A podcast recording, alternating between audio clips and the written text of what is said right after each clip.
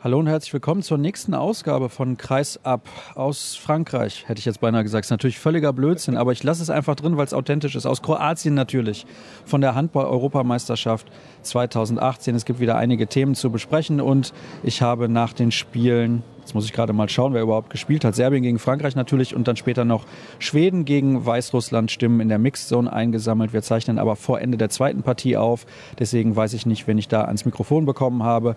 Nach dem ersten Spiel habe ich gesprochen mit dem Serben Jako Jeschum und mit Nikola Karabatic von den Franzosen. Und bei mir ist Daniel Genix von Handball World, feiert heute Premiere hier bei mir im Podcast und auch seit vielen Jahren schon bei den Turnieren mit dabei.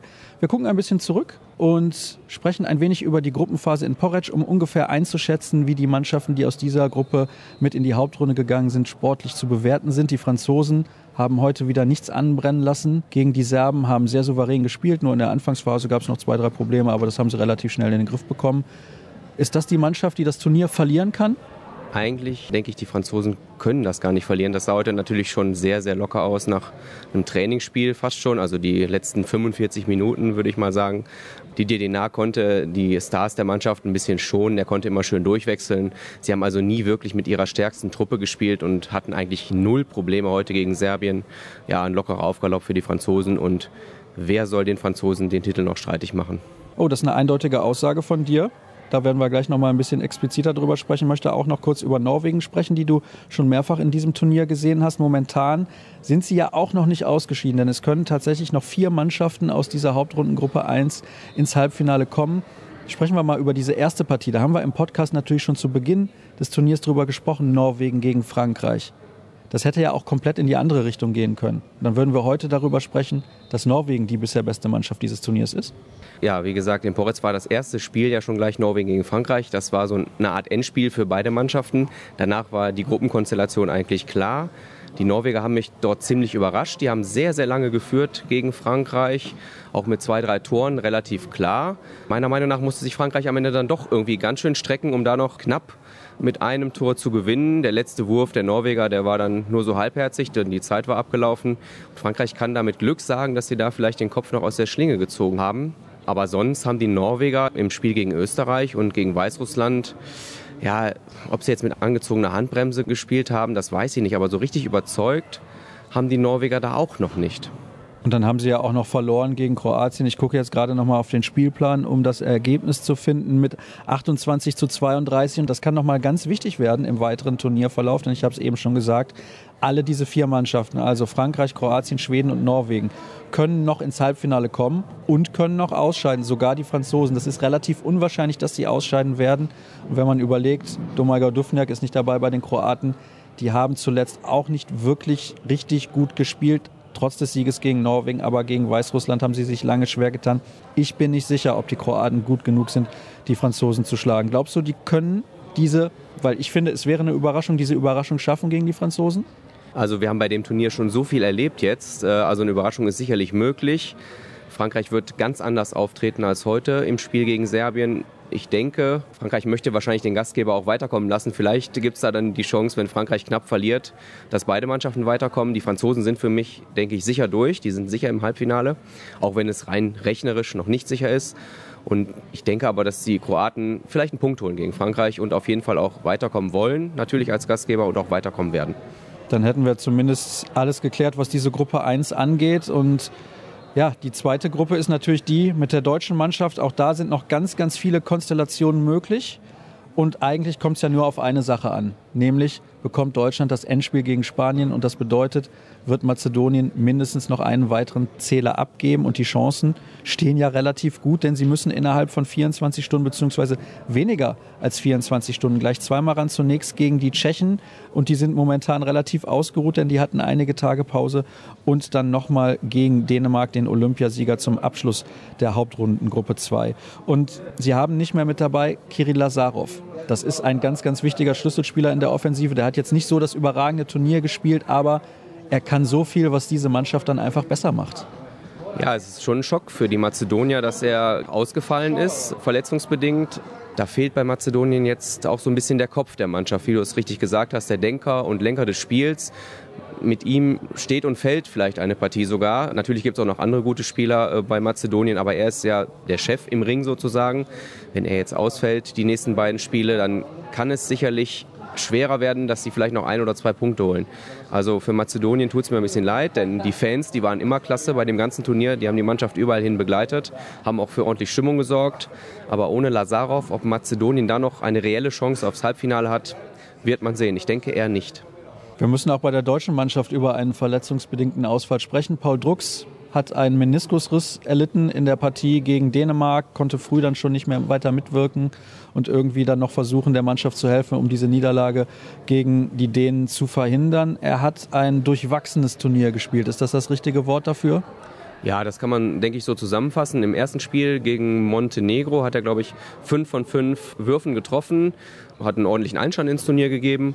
Danach lief es, so hatte man den Eindruck, zumindest nicht mehr ganz so rund. Natürlich geht es mal rauf und mal runter. Und ja, gestern hat er sich leider im Spiel gegen Dänemark dann ja so nach etwa 15 Minuten verletzt. Dann konnte er nicht mehr mitmachen. Heute weiß man, was er hat. Tja, die einfachen Tore, die er vielleicht noch hätte erzielen können aus dem Rückraum, die sind dann auch weggefallen. Und ja, mit Paul Drucks fehlt dann auch eine kleine weitere Stütze im Team. Erwarten wir vielleicht generell zu viel von ihm? Er ist ja relativ jung. Natürlich sagt er, er möchte keinen Welpenschutz mehr. Er ist mittlerweile schon lange genug dabei. Er hat in Katar ein sehr, sehr gutes erstes Turnier gespielt.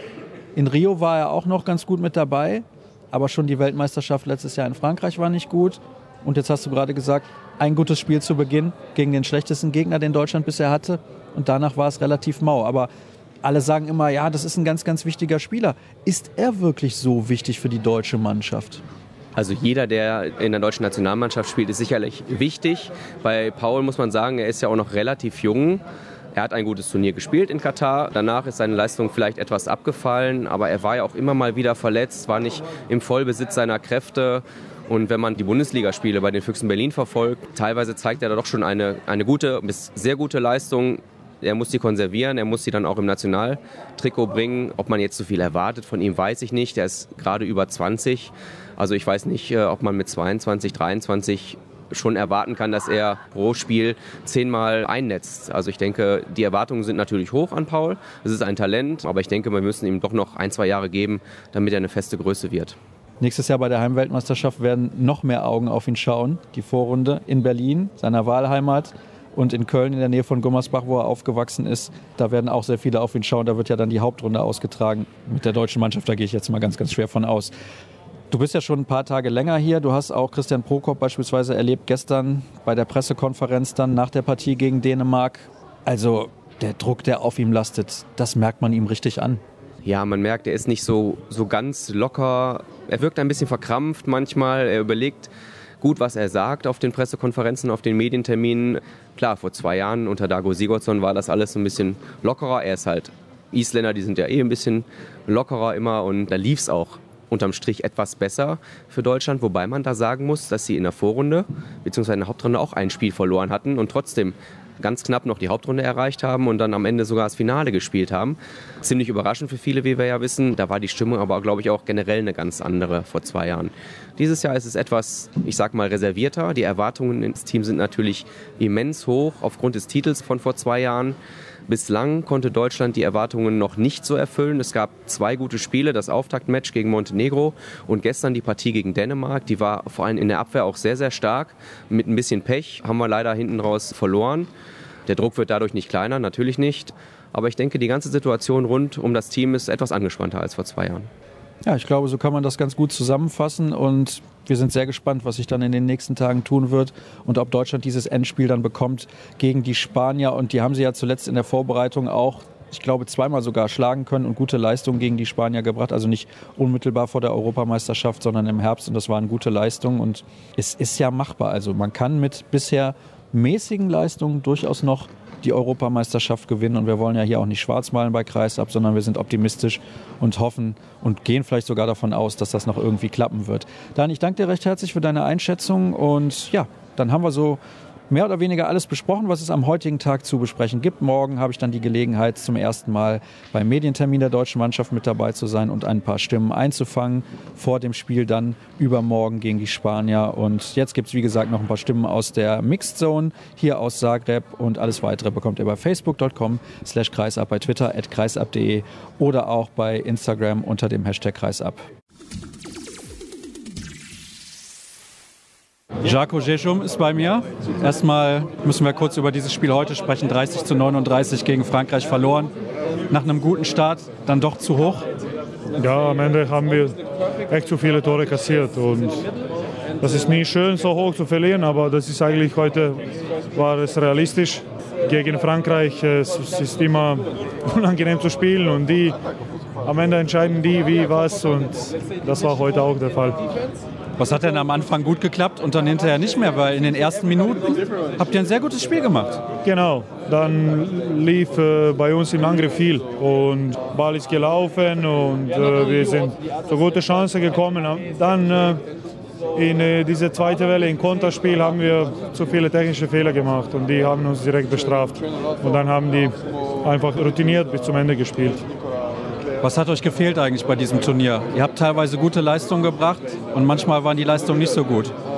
Genau, uns hat die Kontinuität gefehlt und kann man nicht, also jetzt ist schwierig für mich zu sagen, aber Kontinuität in die Spiele. Wir haben immer, wir waren immer da dran, nah gegen Schweden auch und äh, gegen Norwegen auch und dann wir haben immer Phasen gehabt in zehn Minuten, wo wir zu viele Fehler gemacht haben oder wie gegen Schweden zu viel verworfen und dann waren die Mannschaften einfach, haben die Klasse gezeigt und uns direkt bestraft. Und innerhalb von zehn Minuten waren wir minus 5, 6 und dann konnten wir nicht mehr nachholen. Fehlt dafür auch ein bisschen die Breite im Kader. Momo Ilic war gar nicht mit dabei, Rasko Stojkovic war nicht mit dabei, Marco Vujan hat sich verletzt während des Turniers. Das ist Qualität, die euch fehlt, dann auch im Laufe der Spiele. Ja, das sehe ich auch so. Und klar, dass die Breite fehlt.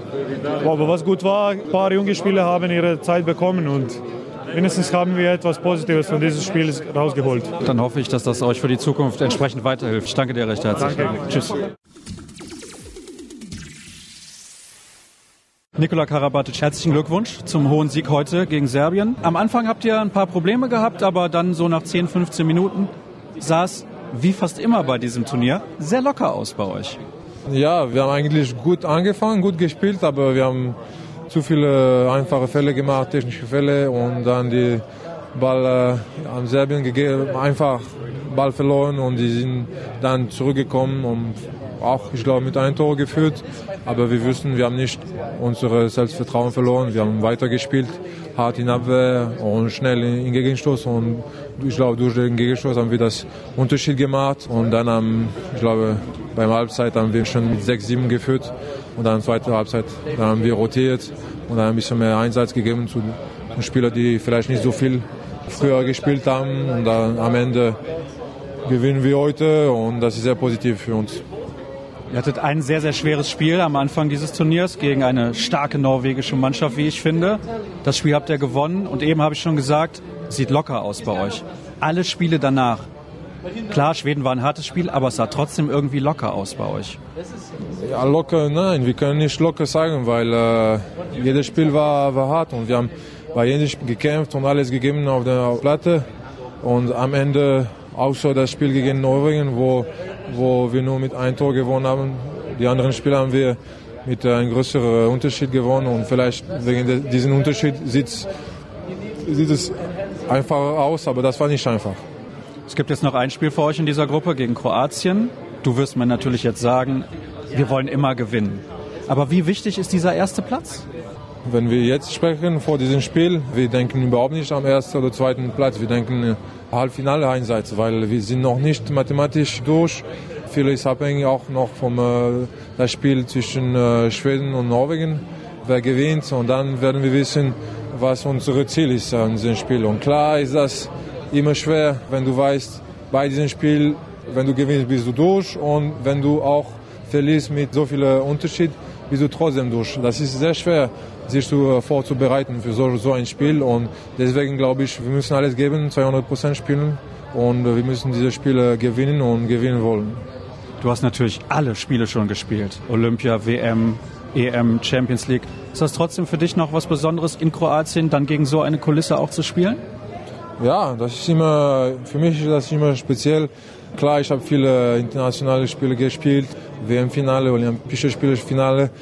Und ich bin jetzt fast 34 und jetzt, ich weiß, dass irgendwann mal wird, wird es aufhören mit Handball für mich. Und deswegen versuche ich zu genießen einfach jedes Spiel, der kommt. Finale WM, Finale EM, einfach Freundschaftsspiel oder Gruppenspiel hier in Kroatien. Ich versuche einfach zu genießen, alles zu geben auf den Platte und einfach Spaß zu haben, weil ich weiß, dass auch man kann sich verletzen und nicht mehr auf diesem Niveau spielen. Deswegen versuche ich einfach zu genießen und ich fühle mich wohl in Form und ich habe Spaß und deswegen ist alles cool für mich. Ich hoffe, wir sehen dich noch ein paar Jahre. Vielen Dank. Ich hoffe auch. Dankeschön, Nico. Niklas Ekberg ist bei mir, wie ich gerade gelernt habe. Erstmal herzlichen Glückwunsch zu diesem souveränen Sieg gegen Weißrussland. Es gab nur Mitte der ersten Halbzeit so eine Phase, wo ihr zehn Minuten nicht so gut gespielt habt. Ist das richtig?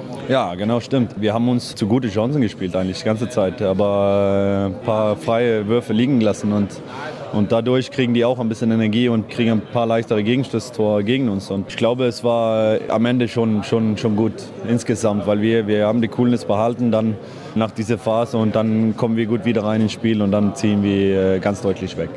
Ihr habt den Split vor einer vollen Halle fast immer gespielt. Riesenatmosphäre. In Kiel hast du immer eine volle Halle, in der Champions League meistens auch. Wie ist das vor so wenigen Zuschauern zu spielen? Nimmt das etwas Motivation weg?